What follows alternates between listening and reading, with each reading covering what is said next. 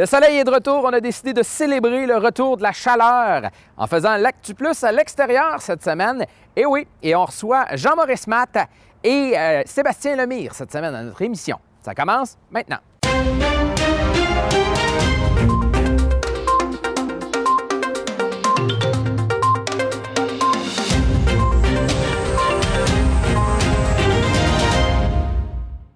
Alors Mathieu, on est en distanciation.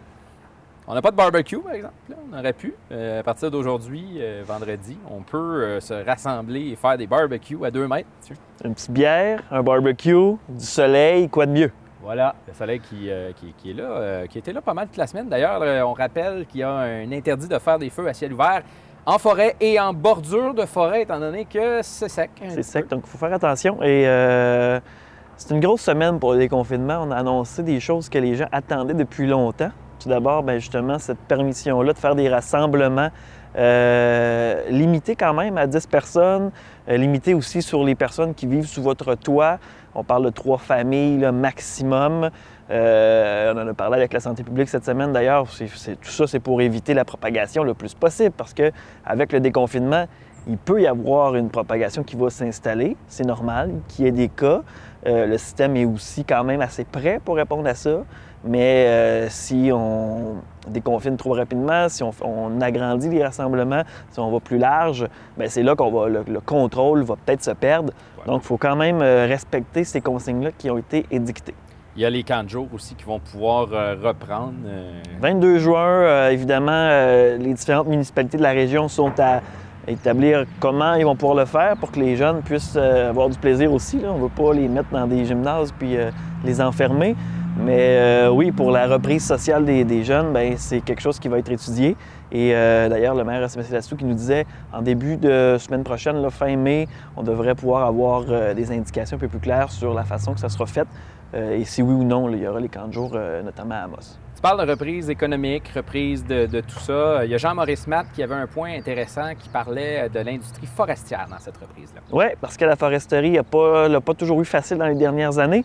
Et donc, euh, on souhaite euh, que le gouvernement donne un coup de pouce pour euh, essayer que la foresterie soit au premier plan de la reprise économique. On peut écouter ça. En fait, au cours des dernières années, c'est sûr que le secteur forestier a été malmené pas mal hein, avec la, crise du bois d'œuvre, euh, euh, la crise ferroviaire au début du mois de janvier. Et là, on arrive avec le COVID. Alors, euh, on surveille beaucoup ce qui se passe dans nos communautés forestières, l'avenir de, l'industrie forestière, mais on pense surtout que dans un plan de relance économique, l'industrie forestière doit en faire partie. aujourd'hui, il y a beaucoup de mesures financières qui sont mises en place pour les particuliers, pour les entreprises, les commerces. Euh, mais on doit également mettre des mesures financières en place pour supporter l'industrie forestière, un pour son maintien, mais surtout pour la diversification économique euh, de l'industrie et, euh, et s'assurer que ça fasse partie d'un plan de relance complet du gouvernement, évidemment au bénéfice de nos communautés dans le communiqué qu'il y a beaucoup de projets innovants. On parle de deuxième, troisième transformation. C'est dans, ces secteurs-là qu'on aimerait investir davantage? Ben, en fait, on en parle toujours, hein, de valeur ajoutée, deuxième, troisième transformation. Puis il y a beaucoup de, projets euh, de, proximité, de petite envergure qui sont sur les, euh, planches à dessin des municipalités, mais les planches à dessin de l'industrie forestière. Alors, euh, c'est peut-être un, bon moment pour les, les, faire avancer, ces projets-là, par des mesures gouvernementales ciblées. On parle surtout également d'utiliser les, les résidus de l'industrie forestière surtout en termes de, rejet thermique, de chaleur, mhm. dans des productions séricoles, des productions sous serre. Alors, vous savez qu'à Sainte-Terre, on a un projet de parc thermique qui est important, qu'on travaille depuis longtemps euh, à partir de l'eau chaude de Boralex. Et ça nous a permis, cette crise-là, et surtout la volonté des euh, Québécois, Québécoises, d'avoir de, de l'agriculture de proximité, d'avoir des légumes qui sont plus frais, euh, de réactiver ce dossier-là. Et ma foi, il y a eu une bonne écoute de, la population, une bonne écoute d'entreprises qui sont déjà dans le domaine. Et euh, on pense que c'est une belle opportunité de faire avancer un dossier comme le parc thermique pour le bénéfice de l'agriculture et le bénéfice de nos communautés. Encore là, des rejets thermiques, il y en a ici à Santa, mais il y en a à la papetière d'Amos. il y en a dans les différentes installations des industries forestières qui, qui utilisent des bouloirs. Alors, regardons ce qu'il y a un peu partout, puis regardons comment on peut faire avancer des projets. Donc, malgré tout, justement, vous en avez parlé, bon, euh, Résolu est un peu au ralenti dernière semaine. Ça avait commencé aussi, même avant la crise, avec la crise ferroviaire, tout ça. Euh, mais malgré tout, vous sentez euh, un optimisme dans la, communauté économique? Ben, écoutez, moi, j'ai toujours été très optimiste sur l'avenir du secteur forestier il y a des inquiétudes. Hein. Il se construit beaucoup moins de maisons aux États-Unis. C'est 80% dans le marché du bois d'œuvre. Alors ça, ça demeure quand même une, source d'inquiétude. Euh, et euh, évidemment, les, euh, les, usines de papier comme Résolu Amos, bien, ça demeure aussi très inquiétant sur l'avenir, sachant qu'on a juste à regarder Publisac, puis il est pas mal moins épais qu'il était avant. Là. D'un autre côté, on est revenu au sac à papier dans les épiceries. Alors, est-ce que ça va se contrebalancer? On ne le sait mm-hmm. pas. Euh, mais tout ça pour dire que euh, l'industrie forestière, il faut s'en occuper. Euh, c'est pas juste une préoccupation de, l'industrie, c'est une, préoccupation de 220 municipalités et de beaucoup de familles au Québec. C'est 60 000 travailleurs d'industrie forestière. Et c'est ce que le comité forêt de l'UMQ a voulu lancer comme message la semaine dernière. C'est est-ce qu'on peut euh, profiter de cette crise-là pour repenser notre modèle forestier et euh, proposer euh, des modèles d'avenir qui vont nous permettre d'amener l'industrie forestière encore plus loin? Oui, parce que les mœurs changent, notamment, euh, on en parle sur le point de vue de l'environnement, et le bois mm-hmm. est une façon aussi de contribuer euh, euh, au, changement climatique de manière positive. Effectivement, et, c'est pour ça également qu'on lance un message au gouvernement de ne pas ralentir l'aménagement de notre forêt. donc, de s'assurer qu'il va y avoir du reboisement, qu'il va y avoir des, activités de, de sylviculture dans nos territoires, parce qu'effectivement, de, de, modifier la forêt. On coupe des arbres qui sont euh, matures, qui, euh, qui euh, ne captent plus de carbone pour en reboiser avec des nouveaux qui, eux, vont devenir des capteurs de carbone. C'est bon pour la, lutte au changement climatique. et ça va nous permettre également, comme communauté à Terre, de faire avancer le, centre de valorisation des aires protégées, où on, on, exprime clairement à l'intérieur de ce document-là l'apport de la foresterie à la lutte au changement climatique. Excellent. Puis, euh, justement, aussi, de, ces dernières années, on a beaucoup mis l'accent sur euh, le bois dans les constructions, que ce soit gouvernemental, euh, domiciliaire, tout ça. Est-ce que vous sentez que ça, a un impact positif, ça? Le retour du bois, ça, continue? C'est toujours, toujours à, la mode, finalement? Euh, ben, J'ose espérer que ce n'est pas juste une mode, mais que ça va continuer. Puis effectivement, oui, ça continue. Il y a des belles structures en bois qui sont montées euh, un peu partout dans les municipalités de la région. Et moi, je suis quand même fier de dire que la piscine de Sainte-Terre sera une construction en bois avec des poutres qui vont, qui vont provenir de euh, Nordique à, Chantier Chibougamau, en fait, de Chibougamau. Alors, euh, ça, c'est une belle, euh, c'est un beau moyen euh, également de contribuer à la lutte au changement climatique en faisant plus de construction en bois et beaucoup d'exemples, de bels exemples en Abitibi-Témiscamingue sur ce fait-là. Bon, on reprend tranquillement, pas vite, l'économie, on reprend les services, entre autres, bon, les coiffeurs vont pouvoir recommencer le 1er juin. Euh, les services. Moi, j'ai hâte. C'est pour ça, d'ailleurs, j'ai ma casquette en ce moment parce que c'est pas beau. là. Euh, ça va être... Euh, c'est le temps d'aller, d'aller se clipper. toi, François, tu as réussi... Moi, j'ai réussi à faire de quoi de pas si pire. Ben, je suis pas, mal prêt, à me raser complètement. c'est pas mal juste égal. C'est pas mal la base. mais on va pouvoir aussi reprendre les soins de santé personnels, entre autres. on va pouvoir reprendre les dentistes euh, et tout ça, ça va pas. Ça ne sera pas comme avant. Il va y avoir beaucoup de mesures pour adapter ça à la nouvelle réalité. Mais oui, ça va reprendre à partir du 1er juin. Donc, vous pourrez euh, aller vous faire coiffer, aller euh, les massothérapeutes aussi. il y a toutes sortes de, services en soins privés, les médecines alternatives, tout ça, qui vont avoir le droit de reprendre. Et donc, je pense que c'était attendu, ça aussi, là, par plusieurs, plusieurs personnes. Donc, euh, et notamment ou les citoyens, mais aussi euh, les, gens de cette industrie-là.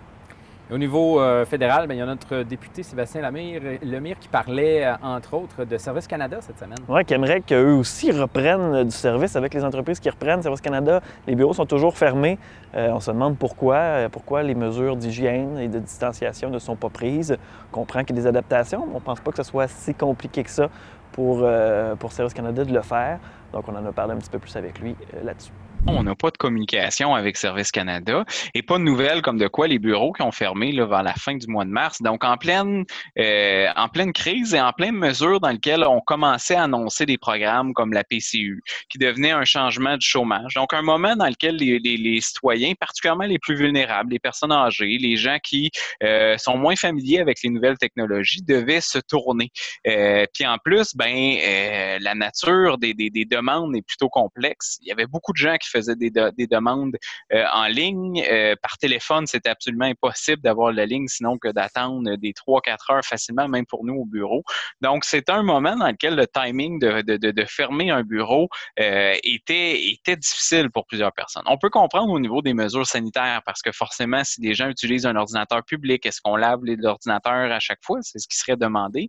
Mais en même temps, c'est pas tellement compliqué. Puis il faut se remettre en contexte de qu'est-ce qui était il y a deux mois, deux mois et demi, la notion des mesures d'hygiène versus maintenant, on a fait un pas quand même énorme. Maintenant, qu'est-ce qui justifie que ces bureaux-là ne sont pas ouverts? Je sais pas. C'est pour ça qu'on se positionne pour la réouverture. Donc, ne serait-ce qu'un plan pour nous dire de quelle façon on va le faire, euh, parce qu'il y a des gens qui ont besoin d'accompagnement pour avoir accès aux mesures d'aide de Service Canada. Puis, j'avoue que j'en ai profité pour pouvoir lancer un message à travers ce communiqué-là qui dire, ben, nous autres, en Abitibi-Témiscamingue, on a besoin des services d'immigration.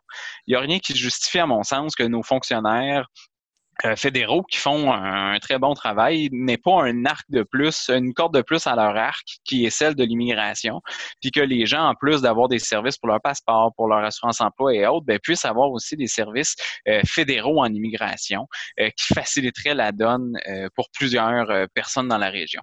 Donc, c'est un peu ça le message de dire, regarde, c'est un service qu'on reconnaît comme étant essentiel, que ça apparaît simple de mettre des mesures d'hygiène euh, et des mesures sanitaires en place pour protéger les travailleurs en même temps, c'est des grands bureaux. Ceux qui, ont, qui sont allés euh, qu'il y a quand même de l'espace pour pouvoir faire en sorte de bien respecter la notion de deux mètres.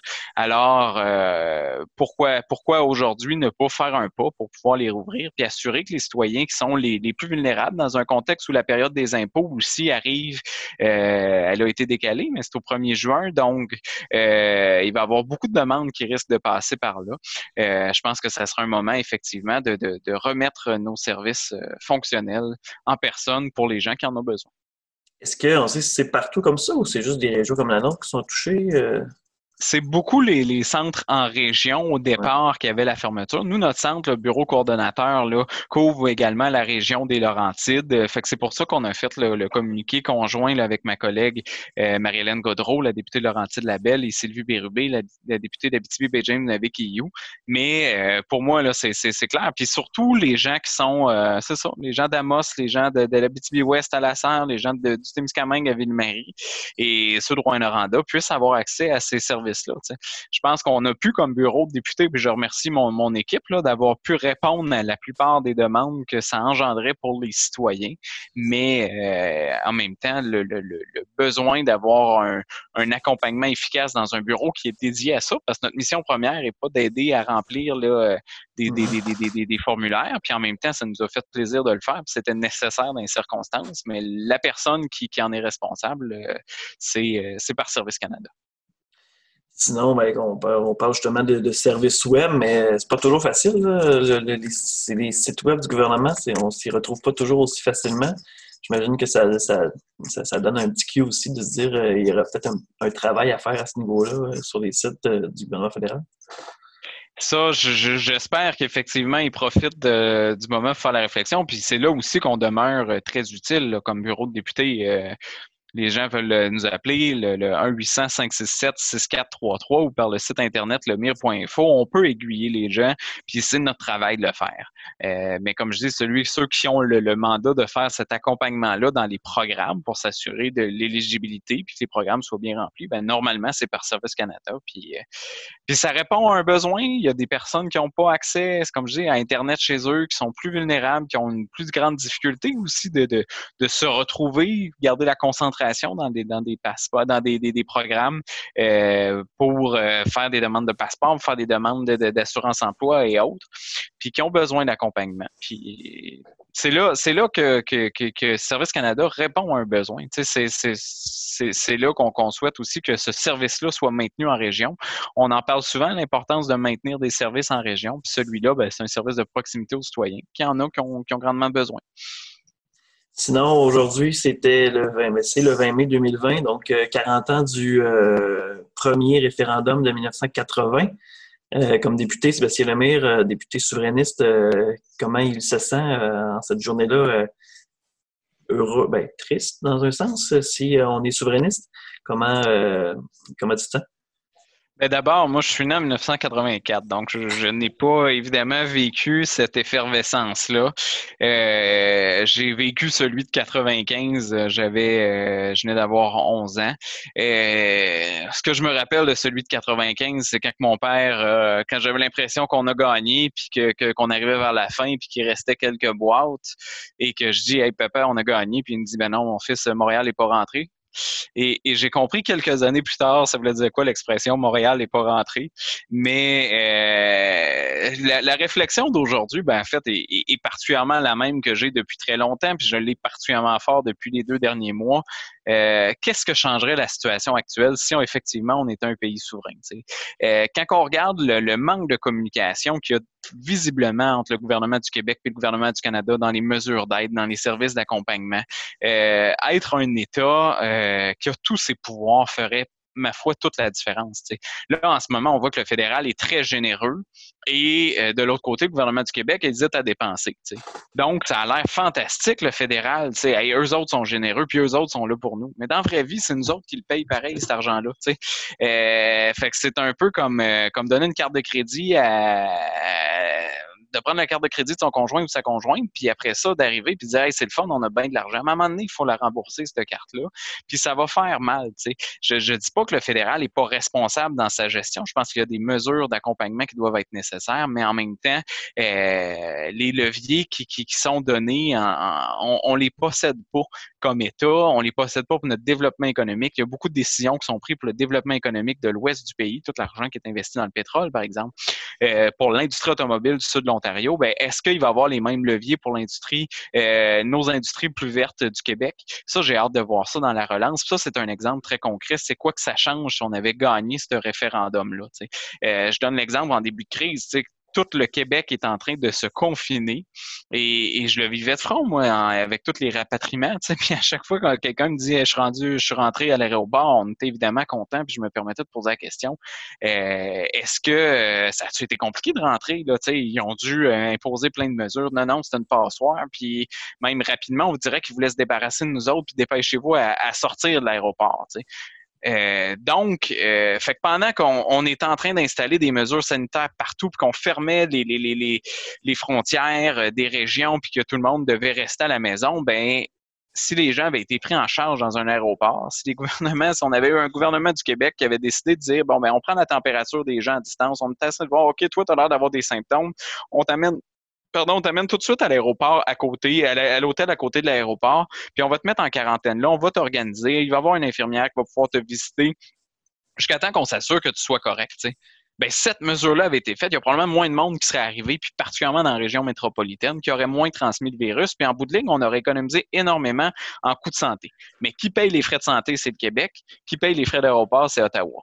Donc, ce manque de communication-là est, particulièrement euh, flagrant. Donc, c'est beaucoup de réponses, euh, d'exemples pour répondre à ta question. Qu'est-ce que ça changerait être un pays dans le contexte actuel? Euh, puis comme je dis, moi, je suis très préoccupé par les leviers qu'on va avoir pour notre relance économique. Euh, et dans la vraie vie, quand, quand, quand, quand tu as un gouvernement qui est particulièrement euh, généreux pour dépenser, puis qu'il y a les leviers là, de, de celui d'imprimer de la monnaie, celui de pouvoir euh, jouer sur ses taux d'intérêt, etc., tous des leviers économiques qui sont importants, tous les accords de libre-échange qui sont faits aussi sur en fonction des intérêts autres que ceux du Québec, ça a un impact qui est énorme. Comment qu'on peut réussir à protéger nos sièges sociaux d'industrie euh, et de, de, compagnies. Tu l'avenir de Bombardier est totalement incertain en ce moment. Euh, est-ce qu'il y, a des gens qui vont vouloir profiter de ça? On a perdu le ciel du soleil récemment. Oups, on a-tu une occasion d'aller le rechercher? Mais est-ce qu'on a pleinement les leviers pour le faire? C'est là l'enjeu d'être un pays. Fondamentalement, c'est trois choses. C'est pouvoir signer nos traités. Donc, quel type d'alliance qu'on veut faire à l'international. Euh, si on veut protéger, exemple là, notre agriculture, euh, est-ce qu'on est capable de le faire dans le traité? Actuellement, le, dernier accord de libre-échange nous a fait reculer énormément, particulièrement pour l'industrie laitière. Euh, un Québec souverain n'aurait pas eu à faire ces concessions-là. Ça, c'est évident. Après ça, ben, c'est percevoir nos impôts, puis c'est de les réinvestir dans ce qui est de nos priorités. Puis l'aspect de la solidarité sociale du Québec est, très important. Puis c'est aussi surtout de voter nos propres lois en fonction de nos valeurs québécoises, sans penser qu'un autre gouvernement, un autre euh, système de justice, hein, la différence entre le code civil puis le common law, euh, pourrait décider de faire changer une version. On, se reparle, c'était quoi il y a un an, le gros enjeu, c'était la loi C-21. Puis comme je, dis, indépendamment du contenu de cette loi-là, qu'on soit pour ou contre, euh, il y a quand même le principe de base que notre argent pourrait servir à une contestation judiciaire de notre loi votée démocratiquement par un gouvernement majoritaire du Québec. Et, ça, pour moi, c'est un non-sens qui n'est pas si loin dans notre actualité et, qui fait en sorte que si on est un pays euh, souverain, la question ne se poserait même pas. Donc, est-ce que c'est encore un enjeu d'actualité? Tout à fait. Euh, je comprends qu'il y a des débats de société qui, ont été éreintants. Est-ce que le, le, message a été bien porté à travers ces 40 dernières années-là? Est-ce que les stratégies politiques ont été les bonnes? Je pense que les partis politiques qui les ont portées sont à même de faire leur propre mea culpa là-dessus, mais euh, n'empêche que la, situation actuelle nous amène à, voir que, oups, euh, si on avait été un, pays souverain, probablement qu'effectivement, ce serait plus facile pour le Québec en ce moment de, vivre, de gérer une crise, de la limiter d'un côté, puis après ça, ben de, partager sa relance en fonction de ses propres intérêts. Alors, on le rappelle, bon, en fin de semaine, à partir de maintenant, vous pouvez vous rassembler 10 personnes maximum, trois foyers différents dans ces euh, personnes-là, mais vous allez pouvoir profiter du soleil, Profitez-en. Profitez-en parce que justement, on a été confinés pendant plusieurs, plusieurs euh, longs euh, mois, longues semaines à l'intérieur. Faisait pas beau, faisait froid, mais là, on peut aller euh, profiter du beau temps. Tout en respectant la distanciation, mais on est bien. On est vraiment bien en ce moment. Sinon, Mathieu, vous allez avoir une entrevue intéressante aussi ce soir, un podcast intéressant pour ceux qui nous écoutent en ce vendredi. oui. Donc, c'est avec la députée Catherine Fournier, députée de Marie-Victorin, euh, députée indépendante qui a déjà une longue feuille de route malgré son jeune âge. Si les gens peuvent l'écouter aussi en rediffusion sur la plateforme Twitch. Donc, euh, viendrez voir ça avec nous autres à 20h après avoir pris un bon bain de soleil. Alors, twitch.com baroblique AC Podcast, c'est ça? .tv. .tv. Twitch.tv baroblique AC Podcast. Alors voilà. Bien, là-dessus, mesdames, messieurs, on vous souhaite une excellente fin de semaine et on vous retrouve lundi avec l'actu à 17h30.